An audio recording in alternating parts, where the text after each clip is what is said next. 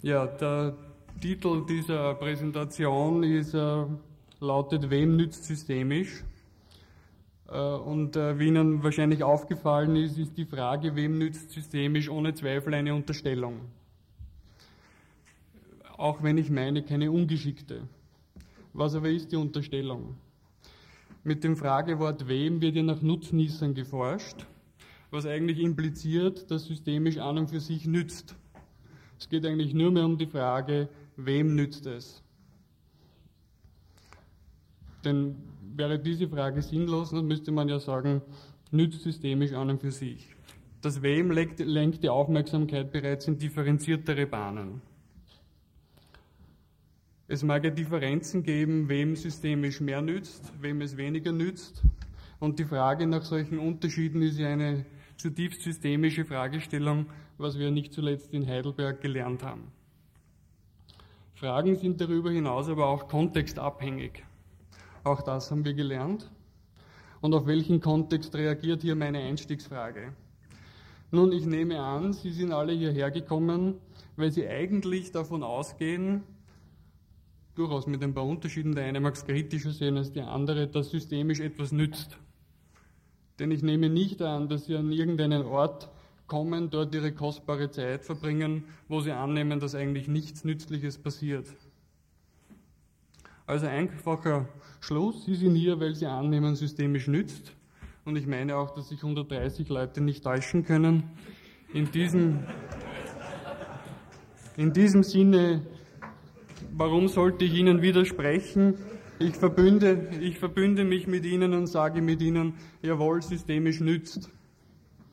Sie könnten sich jetzt denken, damit ist er wenig genug gewonnen. Hier wiederum meine ich weit gefehlt. Denn wir bewegen uns ja mit diesen Annahmen über Nutzen, über äh, angenommenen Nutzen und all diesen Dingen in einem Unterstellungszirkel. Und dieser Zirkel, dieser Unterstellungszirkel verrät uns einiges über Kommunikation, aber noch mehr. Mit diesem Bewegen in einem Unterstellungszirkel tun wir genau das, was Unternehmen tun. Und damit sind wir mitten im Thema. Unternehmen als soziale Systeme bestehen aus Kommunikation, meinen wir, und Kommunikation wiederum ist vornehmlich Unterstellung. Unterstellung ohne üble Absicht natürlich. Unterstellung meint hier, bestimmtes wird eingeschlossen, indem etwas gesagt wird, anderes wird ausgeschlossen, sozusagen ungesagt, mitgesagt. Das passiert bei jedem kommunikativen Akt. Mit diesem kommunikativen Aspekt unterscheiden sich Unternehmen ähm, noch in keiner Spur von anderen sozialen Systemen, seien es Familien, Kleingruppen oder was auch immer. Wodurch sich Unternehmen hier aber unterscheiden, das ist die Bestimmtheit ihrer Unterstellungsbewegungen. Also die Prägnanz und die Penetranz ihrer Unterstellungsbewegungen. Denken Sie an eine x-beliebige Vorstandsklausur. Was wird dort gesagt? Was wird dort nicht gesagt? Man denke an Markteinführungskampagnen, die Penetranz, mit der das äh, betrieben wird. Denken Sie an Waschmittel, da weiß man, was man hat. Oder denken Sie an die Energie, die darüber aufgewandt wird, das Verhalten des Vorstandes in dieser und jener Situation zu interpretieren, was denn das jetzt alles für die Zukunft und so weiter bedeutet. Oder was meinen Sie, ist die Unterstellung von Lean Production? Oder welche Unterstellung liegt vor, wenn westliche Manager Lean Production mit Begeisterung aufnehmen und im selben Atemzug Mitarbeiterabbau verkünden? Könnte diese Unterstellung zum Beispiel so lauten, bei uns ist der Mensch Mittelpunkt der Kosten. Denken Sie an Ihr eigenes Unternehmen und fragen Sie sich, was ist die erste grundlegende Unterstellung, die mir in den Sinn kommt?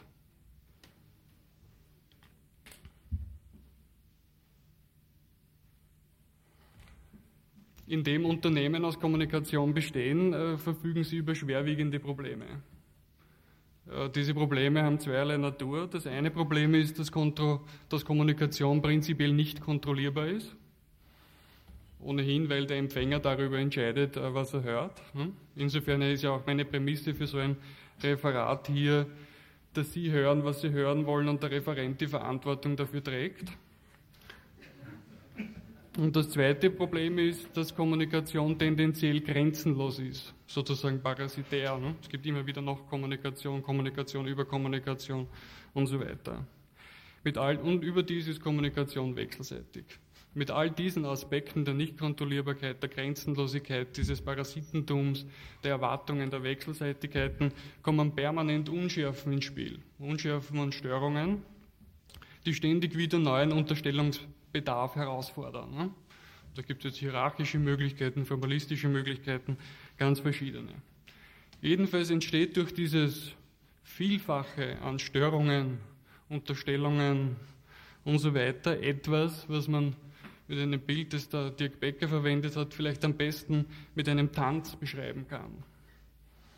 Und Sie können sich ja vorstellen, zum Beispiel den Tanz von Mercedes, den Tanz der Allianz, den Tanz von IBM und so weiter. Oder auch in kleineren Spielarten den Tanz der Kosten, momentan gerade aktuell. Dieses Tanzbild äh, beschreibt die Empfindung von Managern vielleicht in ein paar Situationen, kann aber insgesamt sicherlich nicht als das übliche Verständnis von Unternehmen und Managern gelten. Dieses übliche und traditionelle Verständnis ist ein ganz anderes und das äh, stellt Organisationen und Unternehmen doch wesentlich als einen monolithischen Block dar. Also ungefähr so wie dieses Ding hier nur noch etwas äh, zugespitzt nach oben, über dessen Leistungserstellung die Hierarchie wacht. Das ist also wesentlich ein Oben-Unten-Modell. Hm? In diesem Modell des monolithischen Blockes ist die Zukunft, immerhin eine Kategorie von äh, wesentlicher unternehmerischer Bedeutung, eine Frage der Planung, hm? Der Analyse, der Vorausschau, der Extrapolation, der Budgetierung, all diese Dinge. Gerade an diesem Moment der Planbarkeit ist aber jetzt in den letzten Jahren sehr viel Kritik laut geworden. Insofern, als man sagt, die Ereignisse sind so schnell, so diskontinuierlich, so veränderlich, dass man diese Form von Planung, von Fortschreibung gar nicht mehr äh, betreiben kann und dass es sich bei dem Verständnis, das da dahinter steht, eigentlich um eine mechanistische Machbarkeitsillusion handelt. Es ist die Forderung erhoben worden, dass man sich jetzt endlich einmal der kreativen Momente des Chaos bewusst werden sollte, dass man insgesamt Neuland zu betreten hätte und sich insgesamt in Richtung einer ganzheitlich evolutionären Führung zu bewegen hätte. Die Rede ist also an diesem Punkt von einem Paradigmenwechsel im Management, von einem qualitativ neuen Denken. Und die Vertreter dieses ganzheitlichen Denkens, das da dahinter steht, äh, versprechen ja doch eigentlich das der höheren Wirksamkeit des Managements in turbulenten Situationen. Und das ist ja kein äh, ganz geringer Anspruch. Was ist aber mit turbulenten Verhältnissen gemeint? Ich äh, denke, dass es da zwei Schlüsselmomente gibt, äh, die da wichtig sind. Das sind Zeit und Vielfalt. Zeit drückt sich wesentlich in Beschleunigung aus, indem die Dinge immer rasanter passieren, Produktlebenszyklen immer kürzer werden, all diese Momente. Und zum Zweiten in der Vielfalt der Dinge, zum Beispiel in der Vielfalt der Konsumentenwünsche, Konsumenten wollen nicht mehr nur ein Auto, sondern genau dieses mit dieser, dieser und jener Ausstattung und nicht erst in einem halben Jahr, sondern genau jetzt und so weiter und so fort.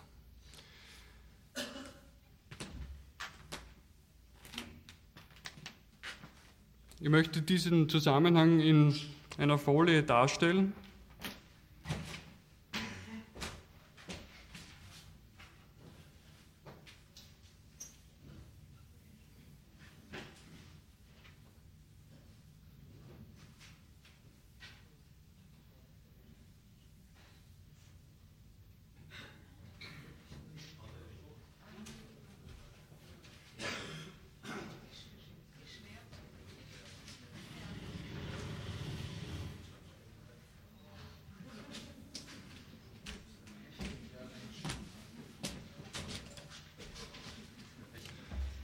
richtig. Das mit der Trivialität der Maschinen ist ein ähm, ganz anderer Punkt.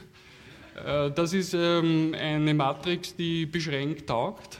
Ähm, ich nenne sie die Turbulenz-Organisationsmatrix und man kann eigentlich an ihr zeigen, dass äh, dort, wo Turbulenzen, also wenig Beschleunigung, relativ wenig Vielfalt, äh, bürokratische Formen ganz gut ihren Platz haben. Sie sind dann dort durchaus adäquat, während man eigentlich ja davon ausgeht, dass dort, wo die Verhältnisse hochturbulent, also chaotisch sind, äh, man auch ein nicht triviales, sage mal, dass dieses linke untere Verständnis ein relativ triviales wäre, im Sinne dieser trivialen Maschine nicht triviales Verständnis angebracht wäre. Das wäre hier skizziert durch so ein äh, Bild eines lose verkoppelten Netzwerks verschiedener Unternehmenseinheiten oder gar verschiedener Unternehmen, die da miteinander im Verbund sind. Diese Form äh, rechts oben erfordert ein völlig anderes Managementverständnis als die da links unten. Ich denke, darüber können wir uns einig sein. Insgesamt kann man sagen, da gibt es ja 101 Variation mindestens, äh, dass sich Unternehmen grob gesprochen von diesem linken unteren Eck wegbewegen, irgendwo anders hin und jedenfalls unterwegs sind. Und für dieses Unterwegssein würde ich Ihnen gerne einige Denkwerkzeuge vorstellen, äh, die für uns bedeutsam geworden sind und möchte diese Denkwerkzeuge, das ist ein Begriff, den wir aus einer österreichischen Firma haben, die den für sicher entdeckt haben, äh, und meint, Begriffe, eine Begrifflichkeit, die Aufmerksamkeit erlenken und fokussieren kann, Ihnen einige dieser Denkwerkzeuge vorstellen auf drei Ebenen. Zum einen auf der Ebene des Unternehmens, zum anderen auf der Ebene des Managements und zum Schluss auf der Ebene der internen Bildner, Personalentwickler, Organisationsentwickler. Gut, erste Ebene des Unternehmens. Wie erwähnt, traditionelle Annahme, Unternehmen ist ein monolithischer Block, besteht aus einer Ablauf- und Aufbauorganisation, wird zusätzlich durch einige Service- und Analysefunktionen am Laufen gehalten. Und im Fall von Produktionsunternehmen geht man noch dazu aus, dass es so etwas wie einen technischen Kern gibt, der durch irgendwelche anderen Organisationsteile von der Umwelt abgekoppelt wird sichert die Aufbauorganisation die generelle Funktionsfähigkeit des Unternehmens, sorgt die Einrichtung sinniger Abläufe für Effizienz. Das wäre dieses Modell. Neuere Ansätze verfolgen statt dieser recht formalistischen Betrachtung eine prozessorientierte und hier unterscheiden wir zwei Momente. Das eine, und das wäre das der Primat, äh, gilt den Prozessen der Leistungserstellung, die komme ich gleich zu sprechen. Und das zweite wären Prozessfähigkeiten. Zunächst zu den Leistungsprozessen.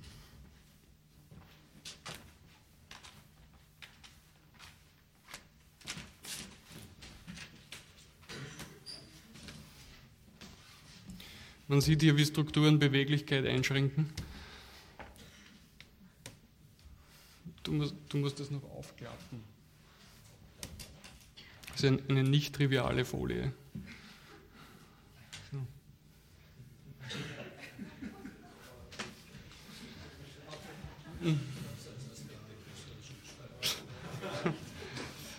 Das wäre also eine grobe äh, Skizzierung eines Leistungsprozesses, der verschiedene Unternehmen übergreifen kann, über Lieferanten ins Unternehmen bis zum Kunden geht und auch dort noch weiter verarbeitet werden kann. Als auch innerhalb des Unternehmens ja verschiedene Funktionen übergreift, verschiedene Abteilungen etc. betrifft. Leistungsprozesse an sich sind ja zunächst, also das wäre die, die Herstellung eines Gutes oder einer Dienstleistung, ist nichts anderes als ein Strom von sich aneinanderreihenden Tätigkeiten und Kommunikationen, die eben zu dieser Herstellung führen sollen. Da kümmert zunächst tatsächlich nicht die funktionale Differenzierung und es kümmert auch noch nicht äh, die Grenze des Unternehmens, sondern die Interpunktion dieses Prozesses ist eine, sage ich einmal, relativ willkürliche die aber die Entscheidung darüber trifft, was das Unternehmen eigentlich sein soll. Also im Rahmen einer Make-or-Buy-Entscheidung kann ich zum Beispiel für mich entscheiden, wie viele Teile aus dieser ganzen Leistungsprozessgeschichte in meinem Unternehmen stattfinden soll, was woanders stattfinden soll. Die Orientierung an Leistungsprozessen legt ihre Optimierung nahe. Und damit kommt man in einen Themenbereich, der derzeit unter dem Titel der Lean Production äh, gerade eine zweite industrielle Revolution, zumindest in der Automobilindustrie, verkündet und wahrscheinlich zum Teil nicht einmal ganz unbegründet. Analysen zu solchen Prozessoptimierungen unter dem Titel Schlank und Schnell führen meist zu drei Themen. Erstes Thema, was ist das Ziel dieses Prozesses? Das ist ein Thema von gar nicht zu unterschätzender Bedeutung, denn hier entscheidet sich, worauf dieser Prozess fokussieren soll. Und erst von diesem Fokus, von dieser Zielorientierung weg, kann ich ja sagen, stromaufwärts mit diesem Prozess anschauen und ihn überhaupt erst einmal identifizieren. Und die Festlegung dieses Ziels, ein Punkt, wo ich denke, dass gerade systemische Momente ganz wichtige Unterstützung in der Analyse liefern können, ist also von herausragender Bedeutung, um hier überhaupt sinnvolle Arbeit leisten zu können. Ich denke, dass an diesem Punkt der Festlegung des Zieles auch der qualitative oder einer der qualitativen Sprünge zu so etwas wie dem schlanken Unternehmen liegen können. Aber da stellen sich natürlich eine Menge schwierige Fragen, zum Beispiel auch die aus der Sicht von Mitarbeitern, die lauten könnte, wie kann man eigentlich 50 Prozent schneller werden in diesem ganzen Prozess, so wie es ja Lean Production mindestens verspricht, wenn man schon immer einen guten Job gemacht hat. Man hat sich schon immer bemüht, warum soll man jetzt auf einmal 50 Prozent schneller sein können? Und wie weit ist es für diesen Prozess eigentlich förderlich, wenn das Management immer schon unterstellt hat, dass es eigentlich schneller und besser gehen könnte und jetzt mit Lean Production hier zum Beweis antreten will? Zweiter Themenbereich wären Schnittstellen. Gewinne in diesen Abläufen lassen sich ja wesentlich durch die Neuorganisation der Trennungen in diesen Prozessen äh, erzielen. Und das ist eine ganz wesentliche Frage, die einen Gutteil der Arbeit an diesen Punkten auch erfordert. Denn man kommt hier an die Aufhebung, wenn man das jetzt versucht neu zu organisieren, an die Aufhebung bislang üblicher und fixer Grenzziehungen. Im Wesentlichen ist das zum Beispiel auch die Aufhebung der Trennung von Planen und Ausführen im Unternehmen. Also dass ich zum Beispiel bislang ungelernte Arbeiter da drinnen habe, die ganz einfache Routinetätigkeiten ausführen und irgendjemand anderen bereitet das vor, denkt sozusagen für die, würde man ja in anderen Konzepten das zusammenführen, dass die Leute kompetent genug sind, gleichzeitig zu planen und ihre Tätigkeit selber zu tun. Und auch äh, würde man die Trennung von Machen und Verbessern erreichen. Ne? Dass diese Konzepte ja davon ausgehen, dass äh, die Leute selbst an der Linie äh, ihre Maschinen instand halten, selber für Qualitätssicherung schauen. All diese Momente, die vorher ja wesentlich über funktionale Differenzierung ähm, ausgegliedert wurden. Äh, wir sind da selber in äh, Projekten drinnen, wo beispielsweise in großen Produktionsbereichen Instandhaltung und Qualitätssicherung integriert wird in die Linie, ähm, was natürlich ein Akt von größter Bedeutung äh, da drinnen ist, weil es eine völlig andere Form sowohl des Umgangs der Leute als auch des Denkens äh, darstellt zu dem, was ein traditionelles Produktionsprozessdenken äh, sein kann.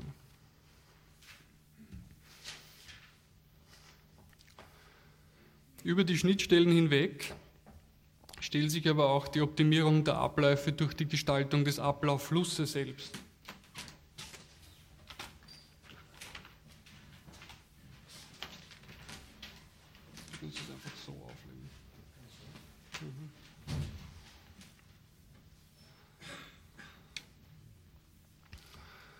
Und hier ist in einem besonderen Maß angesprochen die Verkopplung dieser jeweiligen organisatorischen Einheiten die ja jeweils Teilbereiche des Leistungsprozesses bedienen. Im üblichen Verständnis wird jede dieser Einheiten, das ein Kastel würde jetzt eine, irgendeine organisatorische Einheit darstellen, äh, für sich selbst nach Optimierung trachten. Ne? Denn auch unser, denke ich mir, zutiefst innesitzendes Denken, liberalistisch, äh, kapitalistisch, wie auch immer etikettiert, geht ja davon aus, dass der Gewinn des Einzelnen letztlich zum Gewinn für alle äh, verkommt. Jetzt zeigt sich an solchen Prozessen aber, dass das nicht unbedingt stimmt. Und das ist etwas, was gerade japanische Unternehmen vorgeführt haben. Und möglicherweise wäre die Hypothese von mir, liegt auch an diesem Punkt eine der sogenannten japanischen Beleidigungen. Die Optimierung jedes einzelnen Bereiches für sich führt auch womöglich zur Suboptimierung. Wie ist das möglich? Man kann sich, wenn man so einen ganzen Prozess nimmt, das anhand eines äh, Staus auf der Autobahn vorstellen. Ne? Stellen Sie sich vor, das sind verschiedene Autos, die hintereinander fahren. Die klassische Optimierung auf der Autobahn ist die, dass in dem Moment, wo Platz vor mir frei wird, ich den möglichst schnell äh, auffülle. Das ist eine sogenannte Push-Beziehung, die sich da einstellt. Ähm, das ergibt dann im Gesamten den Effekt, äh, Sie werden das kennen, dass auf einmal der Raum immer größer wird. Man kann urplötzlich relativ schnell fahren, um dann äh, sehr abrupt abbremsen zu müssen. Die Katastrophentheorie nennt so etwas selbstorganisierend kritische Systeme und sagt, ähm, dass solche Systeme eigentlich zwangsläufig auf Eskalation hinauslaufen. Das heißt, der Crash ist nicht der blöde Zufall, sondern das ähm, sozusagen erwartbare Ergebnis. Dieser Crash aufs Unternehmen übersetzt wäre dann der Bruch einer Maschine, äh, der Streit zwischen zwei Abteilungsleitern, ähm, jede mögliche Dinge, die letztlich ähm, zu einer nicht befriedigenden Kundennutzenerfüllung führen. Da gibt es eine ganze Reihe auch von technischen äh, Fragen, die zu lösen sind, wenn man so optimale Durchflussmengen hier zum Beispiel gestalten will, so wie sie auf der Autobahn 100 km/h äh, verhängen können äh, insgesamt der Durchfluss gesteigert wird, auch wenn es sozusagen der individuellen Optimierung völlig äh, zuwiderlaufen scheint kommt man hier, wenn man das in Unternehmen anschaut, an einen Punkt, ähm, dass äh, den Manager in einem Projekt, äh, das wir durchgeführt haben, folgendermaßen genannt haben, sie haben gesagt, das widerstößt unserer Haus- und Hofmentalität. Denn wir als Manager, haben die formuliert, sind darauf hingeerzogen, naturgemäß haben sie es formuliert, dass jeder Manager sein Haus und Hof besitzt, danach trachtet, dass das relativ gut läuft und insgesamt dazu danach schaut, dass auch niemand recht weiß, welche Probleme da drinnen passieren. Wenn Sie jetzt solche Optimierungen äh, angehen, versuchen, diese Durchflussmenge äh, optimal zu gestalten, bedeutet das auch, dass Engpässe und Fehlermomente wesentlich schneller auftreten, auch auftreten sollen, weil darüber ja erst wieder Lernen möglich ist. Und das stößt sich aber mit dieser Haus- und Hof-Mentalität absolut. Eines der massivsten Probleme, das sich da drinnen stellt, noch dazu verschärft, weil ja solche Prozesse, jetzt diese, diese Bereinigung und Optimierung von Produktionsprozessen, üblicherweise auch dazu führt, dass ein Gutteil des Managements, das da vorher arbeitsintensiv tätig war, nachher nicht mehr gebraucht werden wird. Das heißt, Haus und Hof und mehr noch der Besitzer von Haus und Hof sind äh, durchaus auch existenziell gefährdet da drinnen. Für diese Verkopplung hat die Firma Bene, das ist ein österreichischer äh, Büromöbelhersteller, den wir besucht haben, haben wir nicht selber beraten, äh, ganz einen interessanten Ansatz gewählt. Sie nennen das die Nahtstellenorganisation. Und die haben sozusagen den Aufbau der Organisation insofern umgedreht, als sie sagen, das, was bei uns eigentlich wirkt, das sind die Vereinbarungen zwischen diesen Einheiten. Das ist sozusagen das erste Moment. Sie nennen das Visionsvereinbarungen. Es gibt Einheiten, die einigen sich miteinander, äh, was hier ausgetauscht wird miteinander. Und dieser Vereinbarung, sagen sie, kommt eigentlich die Autorität von Führung zu. Und auf diesen Vereinbarungen baut die ganze Organisation auf. Ne? Also dieser systemtheoretische Satz, die Relationen bestimmen die Elemente, ist da in einer ungeheuer anschaulichen und gleichzeitig sehr pragmatischen Weise umgesetzt worden. Ne? Eine völlig andere Form, die natürlich auch Führung und Management eine ganz andere Bedeutung zukommen lässt in dieser Organisation.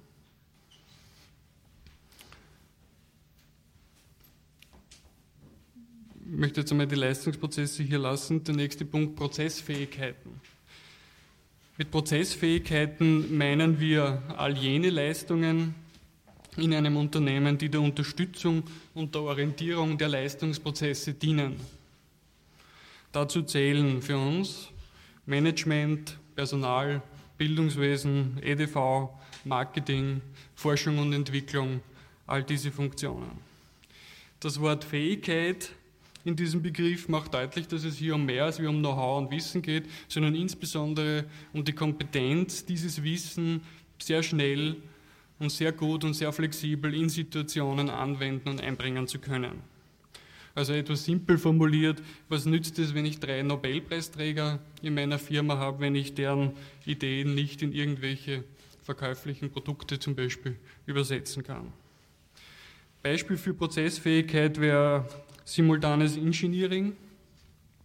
Also in Produktentwicklungsprozessen beispielsweise, wo ein sequenzielles Hintereinanderschalten von verschiedenen Einheiten, die an einem Produkt entwickeln, mit sehr langsam laufenden Rückkopplungsschleifen abgelöst wird durch ein simultanes, paralleles Nebeneinander, gleichzeitig miteinander arbeiten, was zunächst eigentlich äh, wildes Chaos bedeutet, wesentlich längere Entscheidungswege am Anfang bewirkt, aber im Endeffekt ungleich schneller ist es wie in diesem langsamen sequenziellen Hintereinanderschalten, das der Haus- und Hofmentalität ungleich besser entspricht. Ne? Denn da kriegt man ja in seinen Hausbereich sozusagen immer schon eine fertige Lieferung, mit der man dann sich kritisch auseinandersetzen kann, sie wieder zurückweisen kann und ist an diesem Punkt noch nicht verantwortlich. Prozessfähigkeiten sind wesentlich äh, problemlösende oder identifizierende Tätigkeiten und auch strategische Vermittlungstätigkeiten. Die haben also nicht mit der Herstellung von Gütern, auch weniger mit Kunden zu tun, unmittelbar, sondern zunächst vor allem mit Symbolen, Daten, Wörtern, Ideen, Bildern, all diesen Dingen. Etwas zugespitzt könnte man sagen, Prozessfähigkeiten werden, wenn sie wirksam sein sollen, zu Dienstleistungen im Unternehmen. Marketing liefert seine Vorschläge zur Absatzgestaltung, das Personal liefert seine Beiträge zur Betreuung, das Bildungswesen liefert seine Beiträge zur Kompetenzentwicklung der Leute und so weiter.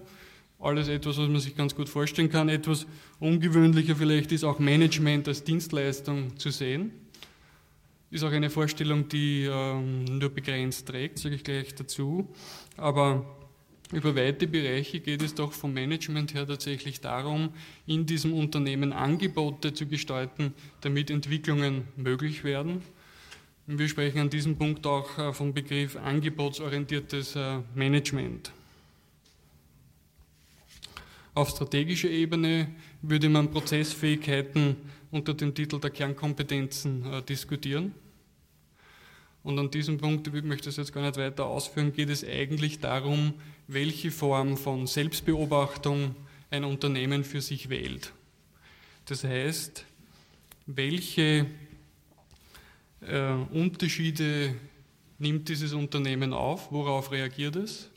Reagiert es darauf, wie es über den Markt verkoppelt ist, wie unterscheidet es sich von den Konkurrenten? Ähm, identifiziert er sich dabei an dem Unterschied der Prozessfähigkeiten zu den anderen Unternehmen, die eine andere Zeitlichkeit bedeuten können, wo auch immer. Das ist die Frage der Selbstbeobachtung und welche Formen von Selbstbeobachtung ein Unternehmen, ein Management für sich installieren kann. Ich komme damit zu dieser Ebene des Managements und hier nochmals, wenn mechanistische Vorstellungen unangemessen sind, und das ist ja der Vorwurf, dann deshalb, weil sie von irrtümlichen Annahmen über die Steuerbarkeit komplexer Systeme ausgehen. Gemeint ist damit diese Vorstellung, dass das Management eine quasi externe Instanz ist, die erstens den Überblick hat und zweitens, so wie ein Mechaniker befähigt ist, irgendwelche Veränderungen in diesem System vorzunehmen. Systemisch gesehen werden diese beiden Begriffbereiche unter den Begriffen Selbstbeobachtung und Selbststeuerung zu thematisieren.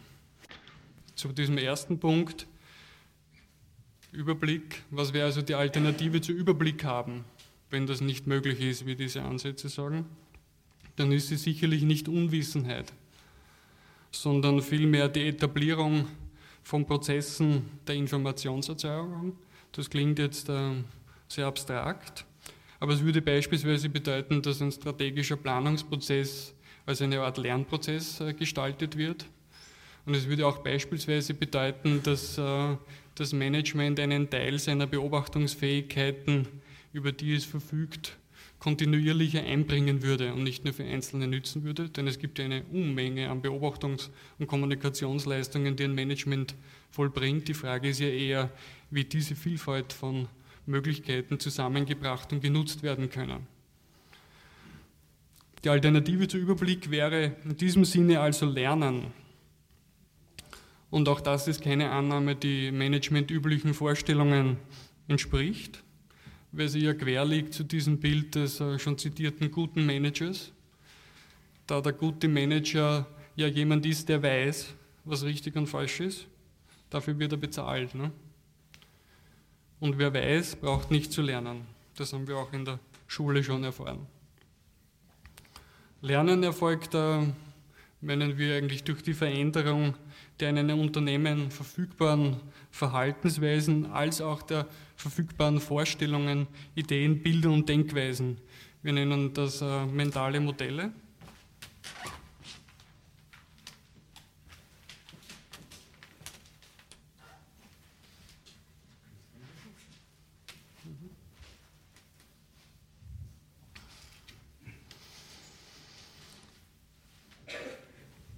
Und wir meinen eben, dass diese mentalen Modelle mit Verhalten in diesem Unternehmen in einer Wechselwirkung zueinander stehen, sich wechselseitig beeinflussen äh, und steuern. Insofern als die mentalen Modelle sozusagen vorgeben, was da drinnen eigentlich identifiziert, gesehen werden kann, aber auch interpretieren lässt, was denn hier an Verhaltensweisen zustande kommt und umgekehrt, äh, wenn das sozusagen das Modell nicht sprengt, äh, wiederum dieses äh, Modell bestätigt.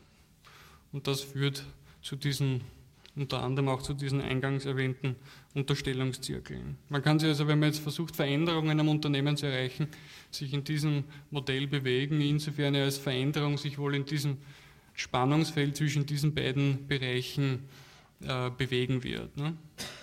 Man kann sich zum Beispiel fragen, wann wird dort Veränderung tatsächlich erkennbar? Auf der Ebene des Verhaltens beispielsweise, auf der Ebene der Leistungsprozesse beispielsweise. Eine systemische Sichtweise, ist dann der zweite Punkt, geht überdies ja davon aus, dass eine direkte Einflussnahme auf komplexe Systeme nicht möglich ist, im Sinne, ich kann sie nicht kontrollieren, ich kann nicht determinieren, was dort geschehen soll. Sie werden ja nicht von einer zentralen Willensinstanz, dieser quasi externen Instanz gesteuert, sondern sie steuern sich selber. Und Selbststeuerung vollzieht sich in der Dynamik dieser vielen Netzwerke an Kommunikationen in diesem Unternehmen, kurz in der Dynamik dieses Unternehmenstanzes. Und um in diesem Bild zu bleiben, könnte man ja sagen, wenn dieses Unternehmen zum Beispiel Samba tanzt, macht es wenig Unterschied, wenn ich als Manager einen Quickstep einlege, auch wenn ich Manager bin und auch wenn ich eigentlich davon überzeugt bin, dass jetzt ein Quickstep angesagt wäre. Insofern kann man sich zum Beispiel fragen, wenn jetzt wie ähm, aktuellstes Beispiel ist wahrscheinlich gerade Mercedes, das äh, anfängt sich äh, im starken Maß zu reorganisieren. Wie und wer kann in so einem Riesending eigentlich einen Rhythmuswechsel vornehmen, vollziehen? Wer kann dort einen neuen Tanzschritt und in welcher Weise Einzug halten lassen? Wenn direkte Steuerungsformen nicht funktionieren, sind indirekte erforderlich, da ja niemand bestreitet, dass es Gestaltung weiterhin erforderlich bleibt. Und am besten solche indirekten Formen die Entwicklungsmöglichkeiten begünstigen. Um wiederum in diesem Tanzbild zu bleiben, könnte man sagen, man kann ja beispielsweise der Musik neue Notenblätter zukommen lassen. Man wählt neue Tanzpartner, man lenkt die Beobachtung der Tanzenden auf ganz neue Momente, läuft vielfach unter dem Titel Benchmarking zum Beispiel. Indirekte Steuerungsformen sind äh, nicht oktroyierbar, schon gesagt. Sie weisen stattdessen, wenn sie gut formuliert, gut angebracht sind, einen Angebotscharakter auf. Und ich meine, dass an diesem Punkt insbesondere der wertstiftende Charakter des Managements deutlich wird. Was können solche indirekten Steuerungsformen sein?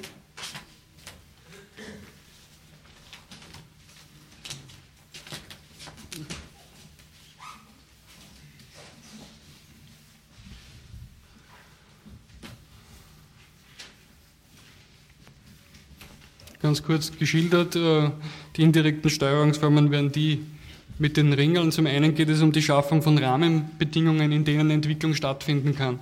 Das zieht sich von der Gestaltung der Unternehmensarchitektur bis hin zu Qualitätszirkel, zu Netzwerken, die über Unternehmensidentität reflektieren, bis zu sich selbst steuernden äh, Projektgruppen, über strategische Schlüsselthemen. Da gibt es also einen weiten Bereich von solchen Rahmenbedingungen, äh, die da möglich sind.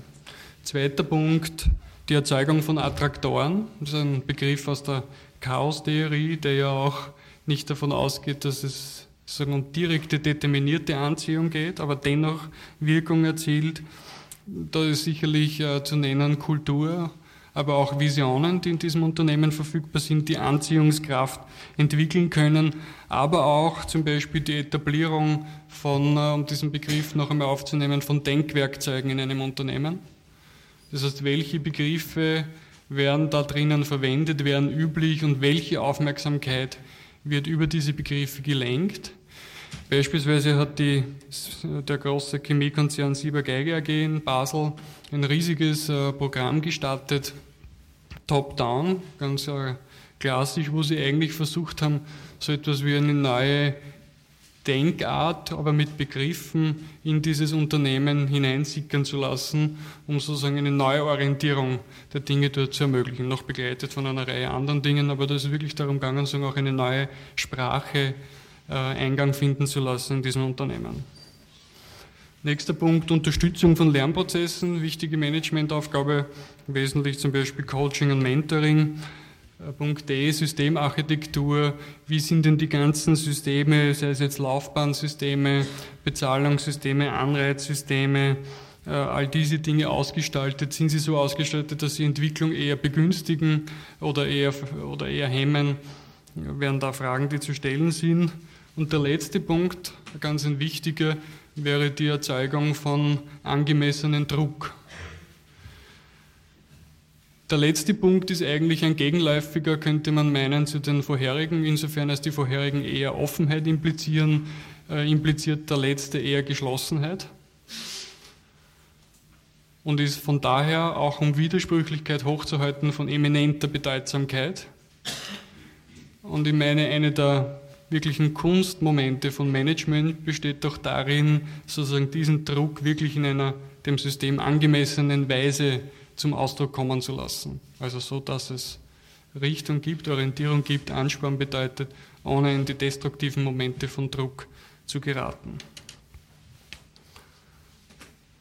Damit komme ich äh, zur dritten Ebene, der Ebene der, des Bildungswesens, der Personalentwicklung, der Organisationsentwicklung. Ich möchte Sie kurz interne Spezialisten nennen.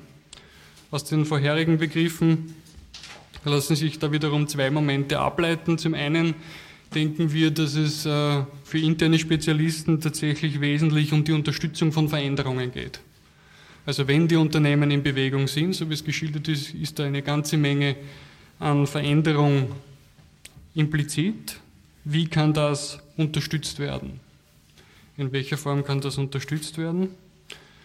Und diese Form, meinen wir, ist in einem hohen Maß nicht nur vom Selbstverständnis der internen Spezialisten, sondern ja auch davon abhängig, welches Managementverständnis im Unternehmen vorherrscht. Wenn man nur mal diese Turbulenzmatrix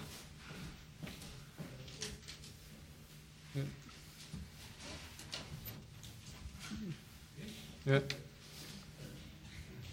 Also Sie können sich, das ist also nur ein einfaches Gedankenexperiment, dass das dann gleich wieder seine Grenzen hat vorstellen, Sie nehmen, Sie befragen Ihr Unternehmen darauf hin, in welcher, sagen, an welchem Punkt in dieser Matrix es sich befindet, welcher Unternehmensbereich und an welchem Punkt sich das jeweilige Management befindet. Das kann durchaus unterschiedlich sein. Ne?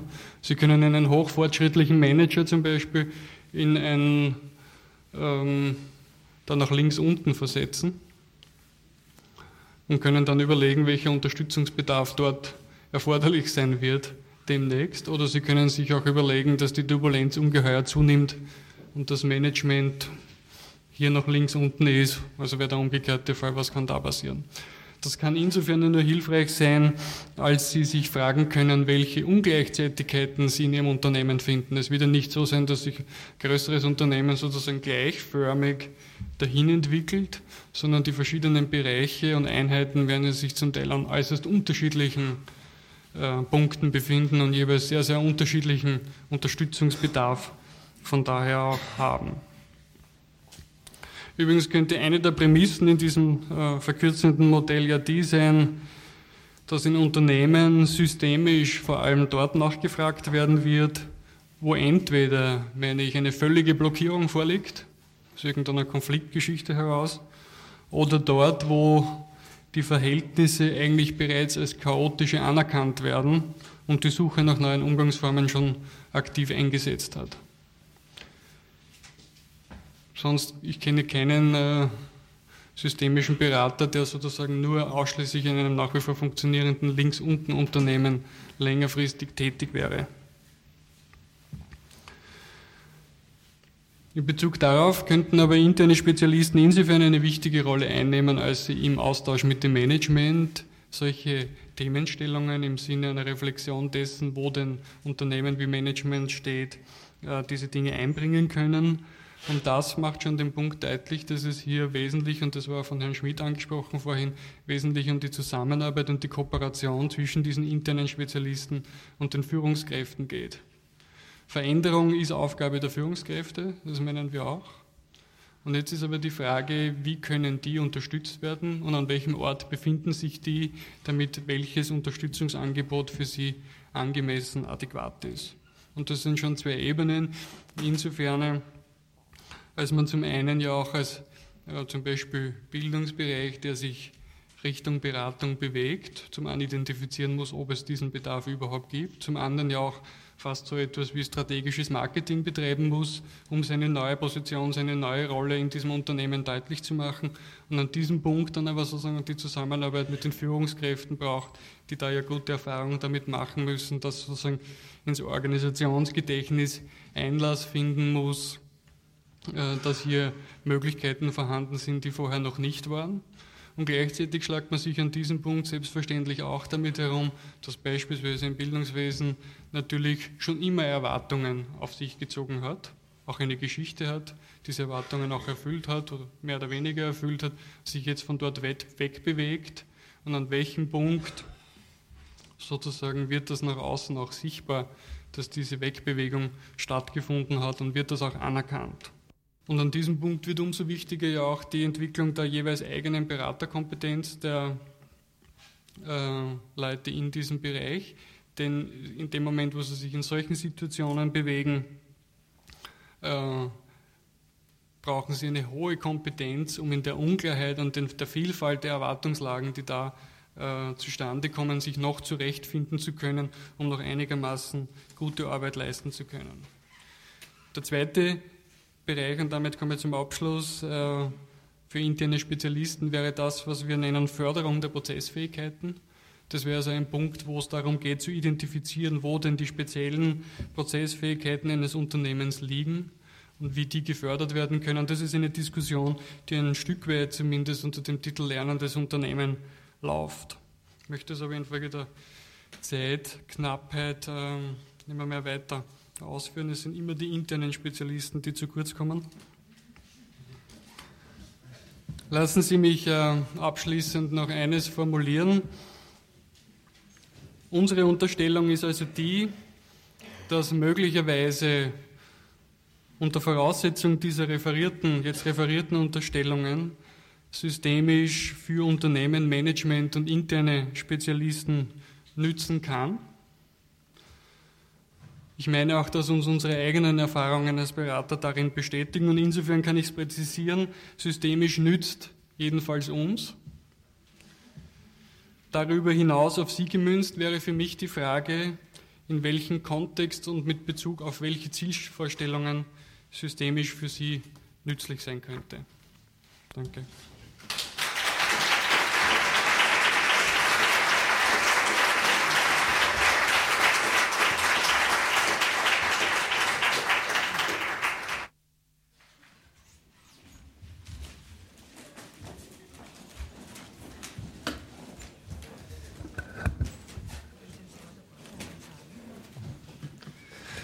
Ja, vielen Dank. Und Entschuldigung für den Druck, den ich gemacht habe, aber du hast das ja legitimiert. Äh, ich möchte, um das Plenum nicht auszuschließen, äh, die Regel einführen, dass wer was sagen möchte, doch aufstehen soll und zum Mikrofon gehen. Dann ist es klar, dass er sich beteiligen möchte. Dann brauche ich nicht immer rumzufragen und dann gibt es kein Zögern und gucken, wo links und rechts ist. Und bitte sehr. Welchen Vortrag haben Sie gehört? Jeder hört ja seinen eigenen, haben wir gerade gehört. Oder ich habe das missverstanden. Wer wirft das erste Wort? Mich hat, mich hat natürlich während des ganzen Vortrags das, die Kernfrage bewegt, wem nützt systemisch?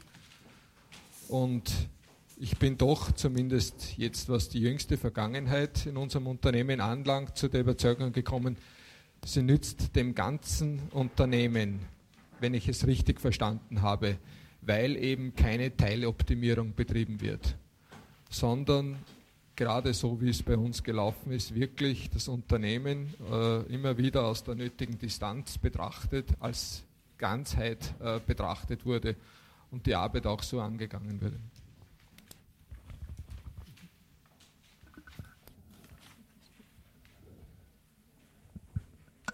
Ja, ich will mal etwas unsortiert von hinten anfangen. Das waren die internen Spezialisten. Das hat mich jetzt zum Schluss noch beschäftigt und ich bin noch nicht ganz durch mit dem Sortieren meiner Notizen, was es sonst noch war. Es war eine Menge, was mich angesprochen hat. Unter anderem der Punkt, wenn äh, so viele Bewegungen in Unternehmen sind, wo setze ich an, wenn ich nicht gleichzeitig äh, meinetwegen über Vorstand äh, überzeugen kann, dass systemisch meinetwegen der richtige Ansatz ist oder irgendein anderer Ansatz. Ähm, die internen Spezialisten, denke ich, haben eine große Rolle, sofern sie akzeptiert sind, sofern sie Gesprächspartner sind, auch von den oberen Führungskräften und könnten eine dieser äh, Nahtstellen auch sein, die Christoph Schmitz erwähnt hat, hat. Und äh, ich kann aus meiner Sicht nur unterstreichen, dass es wichtig ist, äh, intern im Bildungsbereich die notwendigen Voraussetzungen dafür zu schaffen. Das, ähm, das sprach Christoph Schmitz an, indem er die Beraterkompetenz der Bildungsleute erwähnt hat, indem er äh, von der Förderung der Prozessfähigkeiten gesprochen hat und gleichzeitig auch auf den Problempunkt hingewiesen hat, es gibt andere Erwartungen der, der Manager im Unternehmen zum Teil, was Bildungsleute können, was sie tun. Das sind Bildungsleute intern machen viele Seminare, die, äh, die können gute Moderationen machen und dergleichen, aber sind sie auch die guten Berater? Und für mich heißt es, dass äh, Bildungsleute auch einen intensiven Kontakt zu den Managern haben müssen, dass sie auch für Bereiche zuständig sind, die sie dann umfassend beraten können. Und wenn sie quasi ihr Netz, das sie intern haben, äh, auch weitergeben können, indem sie dann die verschiedenen Fachbereiche, wie wir sie zum Beispiel nennen, beraten, ist auch eine Auffächerung und eine Vernetzung da, wenn es darum geht, neue Gedanken, neue Ausrichtungen äh, im Unternehmen umzusetzen. Und äh, da schließt sich für mich auch wieder der Kreis zu dem, was ich vorhin mal gesagt habe. Da halte ich es für sehr wichtig, auch mit externen Beratern eine äh, gute Art der Kooperation zu finden, weil vieles eben da von den internen nicht leistbar ist allein. Nee. Bei mir sieht es genauso aus, dass ich sehr viel mitgeschrieben habe und einfach auch blättern muss. Mich hat sehr viel angesprochen.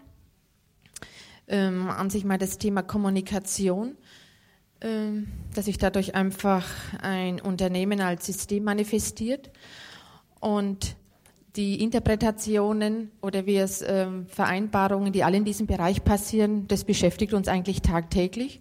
Also mir hat so ein gutes Beispiel gefallen, dass sich Manager wirklich acht Stunden fast am Tag damit beschäftigen, was hätte, was kann wohl der Vorstandsvorsitzende gestern in der Sitzung gemeint haben. was hat er gesagt und was hat er nicht gesagt. Also einfach mal diesen Gedanken, wo Energie hinfließt, wo noch Energie vielleicht auch frei ist. Das fand ich einfach, äh, hat mir gut gefallen. Dann zum anderen anzugehen, äh, die neue, dazu zu verhelfen, dass der Manager sich als vielleicht auch Gestalter oder als Lernender im Lernprozess sieht. Das Wort Lernprozess äh, finde ich sehr wichtig. Ich denke auch für die internen Berater, Personalentwickler und so weiter ist es eine gute Schiene, sich als Spezialisten für Lernprozesse in einem Unternehmen auch in dieser neuen Rolle zu etablieren. Also dieses Wort und ähm, sagt oft mehr aus wie Organisationsentwicklung und so weiter. Und zum anderen, wenn wir schon bei Wörtern und Definitionen sind, äh, denke ich, dass, wie es dieser Möbelhersteller getan hat, über neue Begrifflichkeiten, über neue Definitionen, über neue schlichtweg Wörter, ich denke, es was ganz Wichtiges ist in einem Unternehmen, das hineinzutragen, um einfach da was zu verändern. Solange wir ständig von in alten Begriffen reden, aber eigentlich schon immer was anderes damit meinen, Schnittstellenproblematik und so weiter und so fort, glaube ich, verändert sich wenig. Also diese neuen Wörter, mit denen ich mich auseinandersetzen muss, die neue Welten ähm, eigentlich meinen, auch was dahinter ist, Fantasien und Sehnsüchte, die finde ich sehr wichtig und das fand ich halt eine tolle Anregung.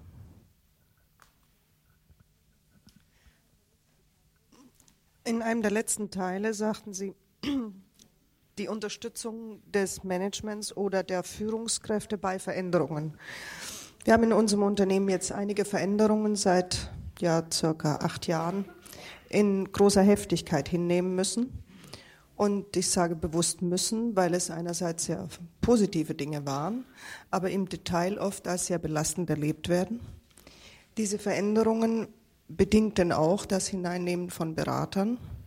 Wir haben dort sehr gute Erfahrungen gemacht und stellen eben fest, dass die Hilfe für die Führungskräfte, was Sie auch mehrfach angesprochen haben, dort dringend nötig ist, um A, die Distanz wieder zu bekommen, die nötig ist. Distanz zum eigenen Tun, zu dem eigenen Ablauf, zu der Eingebundenheit, die vorliegt in die jeweiligen Veränderungen. Und dann stellten wir auch fest, dass der, ja, die Dynamik des Tanzes, wie Sie es nannten, sich fortsetzt, auch in den Bereichen, die eigentlich von den Veränderungen existenziell oder organisatorisch gar nicht betroffen waren. Diese Dynamik bedingt Bewegungen, die im Unternehmen selbst nicht mehr mit der nötigen Distanz dann oft gesehen werden kann. Und dort ist Hilfe sowohl für die Spezialisten, also für interne Beratungsleute, als auch für das Management vonnöten. Die Form der Beratung ist oft vom zeitlichen Ablauf, wenn ich das richtig sehe, nicht so anzupassen, oder die Abläufe der Beratung sind nicht so dem Unternehmensbedürfnis bereitzustellen, wie es nötig wäre. Für uns liegt noch ein deutliches Problem darin, wo ist Beratung im richtigen Zeitpunkt an dem richtigen Ort einzusetzen, um ja die Hilfe und auch die Effizienz daraus zu ziehen, die man sich davon erhofft.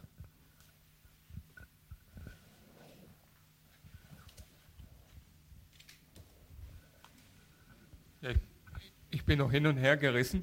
Es sind so zwei, zwei Dinge, die mir vom Vortrag geblieben sind. Das eine ist, inhaltlich habe ich da überall so einen Haken dran gemacht, aber das war wahrscheinlich auch kein Zufall, weil wir uns schon ein Stück länger kennen und einige Gedanken schon ausgetauscht sind. Was mir gefehlt hat und wo ich merke, wo ich ein Stück klarere Position auch brauche, ist so ein Stück Zivilcourage und so ein Stück äh, also mir fehlt das Herzblut in, dem, in der ganzen Thematik. Also wo, wo, bin ich als Personalentwickler oder als verantwortlicher Manager für die Personalentwicklung mit zuständig, gerade in schwierigen Zeiten Dinge auf den Punkt zu bringen, das, die Dinge zu benennen, die eigentlich jeder sieht, aber keiner benennt, weil es ein Stück tabuisiert ist. Also auch mal ein Risiko zu gehen. Insofern ist es für mich nicht so sehr ein Tanz, sondern ein Grenzgang. Äh, als, als kleiner Junge habe ich immer gefischt mit meinem Vater. Und da waren die interessantesten Stellen immer dort, weil, wo die Grenze vom Gewässer anfängt oder aufhört, weil immer die größten Forellen komischerweise auf der anderen Seite waren. Und ich denke, so ein guter Personalentwickler würde ich mir schon erwarten, äh, dass der diese Grenzgänge auch geht und auch mal so ein Stück zu weit geht. Also mir fällt auch das Prinzip des Hofnarren ein in seiner positiven Ausgestaltung, der Dinge benennt, die man normalerweise nicht benennen darf und damit sie öffentlich macht. Ähm, und ein zweites Thema, das war diese mentalen Modelle und das, das gelebte Verhalten. Also das ist das mentale Modell oder die Denklandkarte beeinflusst mein Verhalten und die Reflexion darüber kann mein Modell wieder verändern. Was mir mehr und mehr auffällt und wo ich glaube, wo wir als Personalentwickler einen, einen wesentlichen Beitrag leisten können, gerade mit diesem simplen Modell, ist, mehr auf die gelebte Kultur zu gucken und dann zu erarbeiten, was könnten denn Modelle sein, die dazu passen, also Denklandkarten sein, die das wirklich ein Stück beschreiben. Und die Erfahrung ist tatsächlich, dass das in der Regel dramatisch abweicht von dem, was Leute denken, was sie tun.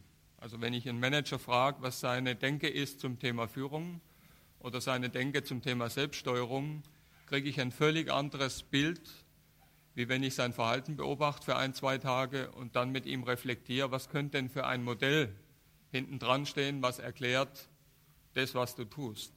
Und das finde ich eine sehr frappierende Erfahrung und ich denke, da könnte man auch ansetzen, gerade in schwierigen Zeiten. Das hat es bei mir so ein Stück ausgelöst. Da mehr drauf zu gucken, was ist und nicht so sehr über die Theorie und die Modelle Veränderungen zu steuern. Vom Plenum niemand ans Mikrofon gegangen. Ah, na, wunderbar. Ja, ich würde gerne zwei Aspekte äh, problematisieren. Das eine ist der, der Veränderung. Also ich hatte eben in der Diskussion so ein bisschen den Eindruck, dass Veränderung das ist, was wir als Berater entweder nach, von außen antragen oder von innen her mitentwickeln.